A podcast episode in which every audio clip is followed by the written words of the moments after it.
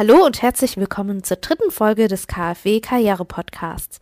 Mein Name ist Hanna und ich darf heute wieder zwei tolle Gäste begrüßen. Zum einen Andrea Hauser. Hallo Andrea. Hallo, schön, dass ich hier sein kann. Vielen Dank für die Einladung.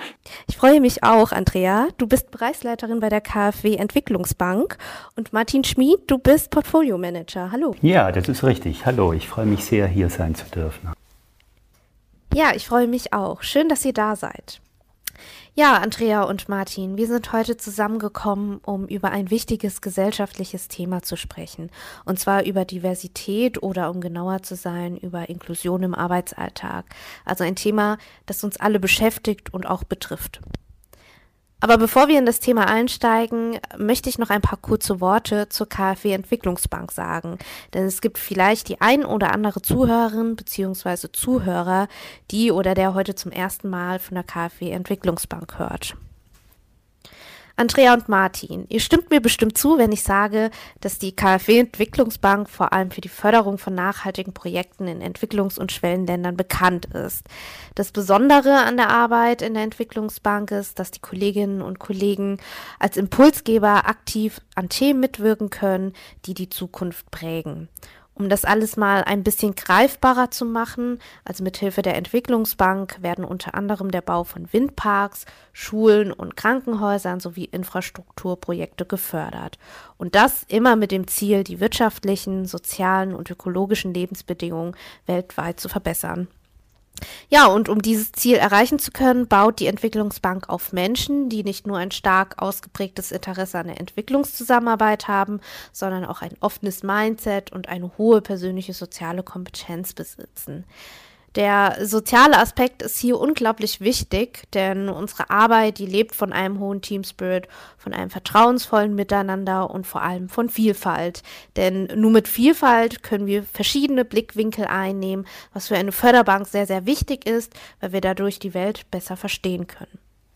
Andrea und Martin, jetzt habe ich genug geredet.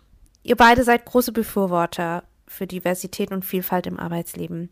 Warum haltet ihr das Thema Vielfalt und Inklusion für ein sehr wichtiges Thema? Welche Chancen seht ihr denn darin? Gut, ich fange mal ähm, an. Vielfalt, da bin ich äh, total überzeugt, macht uns und macht unsere Arbeit auch besser. Und dazu gibt es ja inzwischen auch hinreichend empirische Evidenz. Und äh, zum Thema Vielfalt gehören für uns ganz viele Aspekte, Alter, kultureller Hintergrund, Geschlecht aber eben ganz zentral auch unser heutiges Thema, nämlich die Inklusion. Und als Bank aus Verantwortung versuchen wir, Vielfalt in unserem täglichen Miteinander zu leben, aber auch in unser Alltag, in unseren Projekten umzusetzen. Ja, ich freue mich sehr, äh, Andrea, dass äh, du dargestellt hast, um was es uns geht bei dem Vorhaben.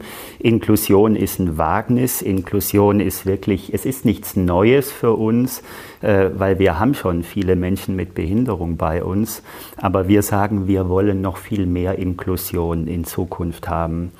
Äh, Inklusion fördert die Kooperation. Ich mache ein ganz prägnantes Beispiel. Eine blinde Mitarbeiterin, äh, die bei uns schon lange arbeitet, die hatte Probleme mit der Kaffeemaschine, weil die äh, ein Touchpad hatte. Die konnte das nicht sehen. Und zuerst haben die einen Kollegen ihr geholfen, den Kaffee zu ziehen. Jetzt haben wir eine Möglichkeit gefunden, wie sie den selber ziehen kann. Und das ist nur eines der kleinen Anekdoten, die man da, äh, dazu erzählen kann. Selma Blair, eine amerikanische Schauspielerin, die äh, 2018 eine MS-Diagnose bekommen hat, die hat es mal so aus, ausgedrückt. Hire other disabled people. You and whatever project you are working on will be better. Ganz in diesem Sinne äh, freut es uns, dass wir heute hier sein dürfen und mal Inklusion rauf und runter äh, deklinieren dürfen. Ja, vielen Dank. Der kurze Einblick in eine Arbeitsalltagssituation hat mein Interesse geweckt. Von welchen weiteren Erfahrungen oder Erfolgserlebnissen im Arbeitsalltag könnt ihr denn noch berichten? Also auf der einen Seite, ich hatte schon gesagt, wir haben sehr viel Erfahrung mit Menschen mit Behinderung in der Entwicklungsbank bereits.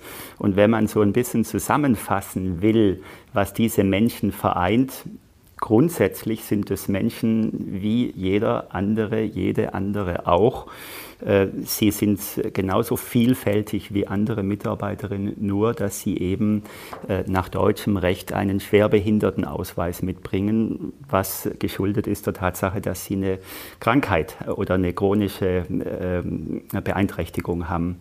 Äh, sie haben oft sehr hohe Ambitionen, sind oft sehr leistungsbereit und die einen wollen Karriere machen und die anderen sind zufrieden auf der Position und freuen sich, wenn sie einen guten Job machen.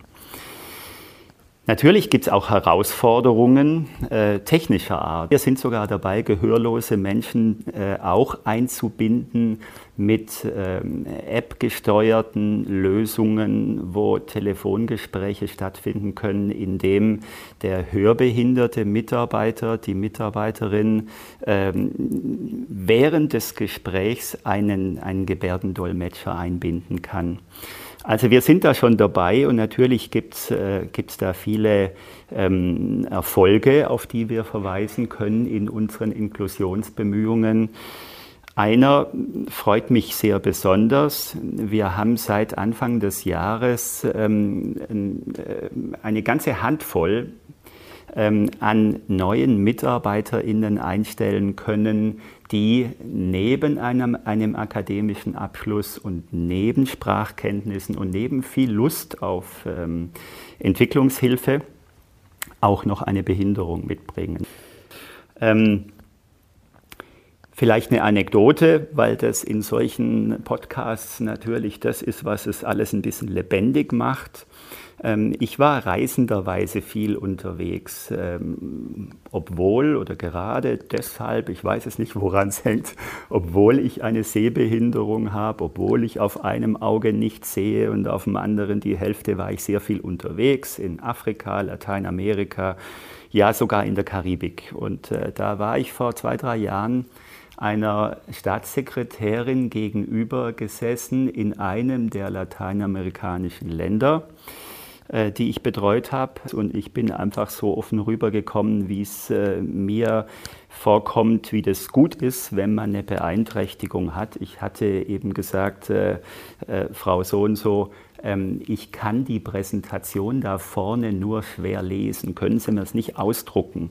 Und das war so der Icebreaker im Grunde, ähm, der dazu beigetragen hat, dass wir uns eigentlich bestens verstanden haben. Wir haben beide, bei ihr war es offensichtlich, sie hatte zwei Hörgeräte und sie hat wirklich öfters nachgefragt. Ähm, der Icebreaker, der dazu beigetragen hat, dass das alles gar kein Problem war. Darf ich da gerade ähm, direkt, weil du sagtest, ähm, wir wollen mehr. Wir haben tatsächlich sehr attraktive Profile im Moment, wo wir junge, sag mal, Berufseinsteiger auch suchen, äh, entweder mit einer kaufmännischen Ausbildung, Bildung, aber auch mit einem abgeschlossenen Bachelor. Das ist zum Beispiel der Portfolioanalyst. Das ist eine Einstiegsposition bei uns, wo man Teil eines agilen Projektteams ist, in dem man dann wirklich einen, Beitrag zu einem Entwicklungsprojekt leisten kann, schon vorne in der Marktanalyse, aber dann auch durch den gesamten Projektzyklus bis hinten zur Berichterstattung.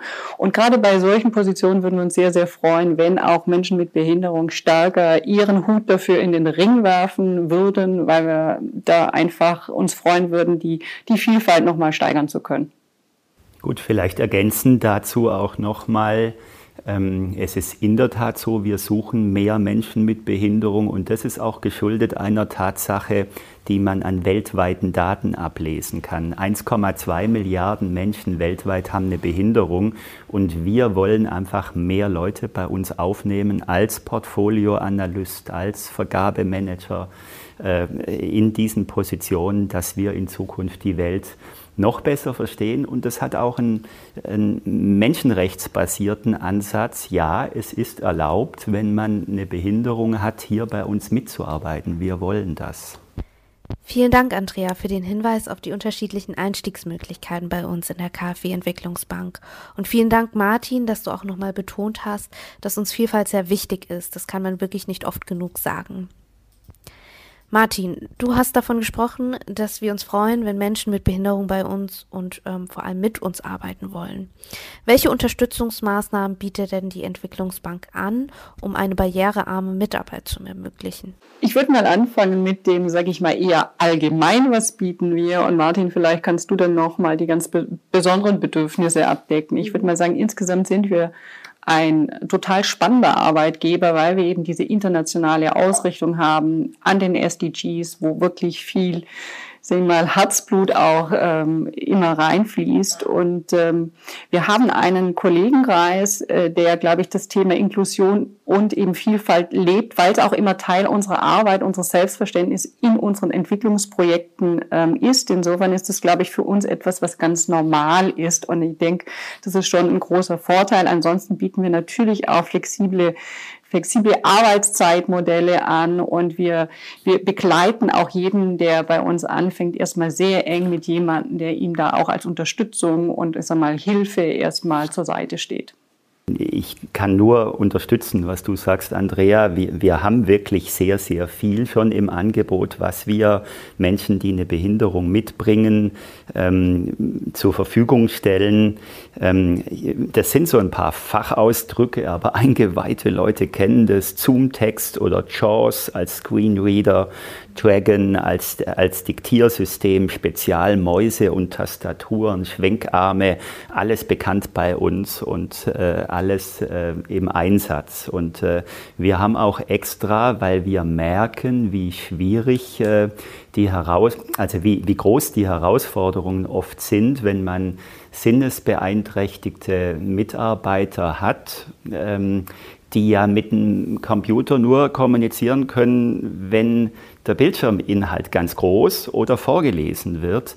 Äh, und deswegen haben wir einen Mitarbeiter extra abgestellt, der sich um IT-Lösungen äh, für Menschen mit Behinderung kümmert. Und ähm, wir haben auch Menschen bei uns, die Assistenz brauchen.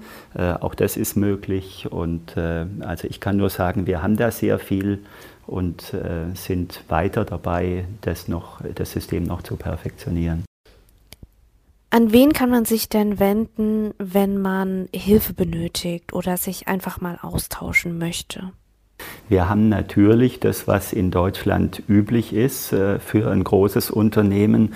Wir haben natürlich schwerbehinderten Vertrauenspersonen an allen Standorten, die da heißen Frankfurt, Berlin und Bonn.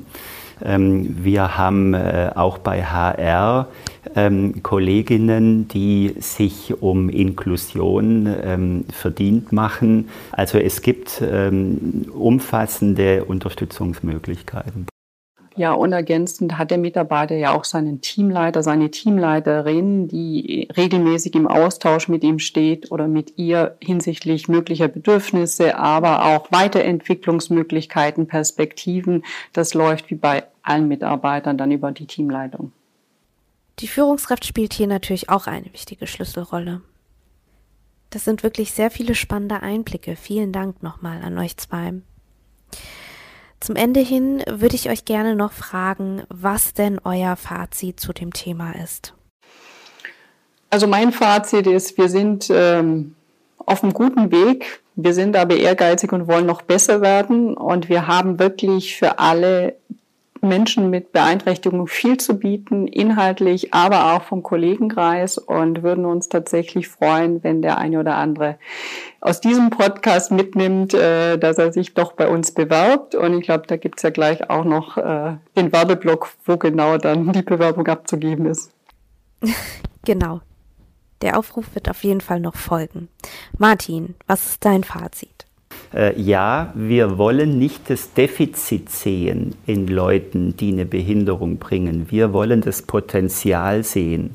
Und wenn sich Menschen mit Behinderung bei uns bewerben, können sie davon ausgehen, dass sie nicht als erste Frage gestellt bekommen, was sie alles nicht tun können, sondern wir wollen sie fragen, wovon träumt ihr, was wollt ihr in Zukunft machen, wollt ihr Karriere machen, wollt ihr eine fachspezifische Orientierung einschlagen einschlagen. Äh, und da sind wir auf gutem Weg, wie es Andrea gesagt hat. Ja, das ist doch mal ein schönes Schlusswort.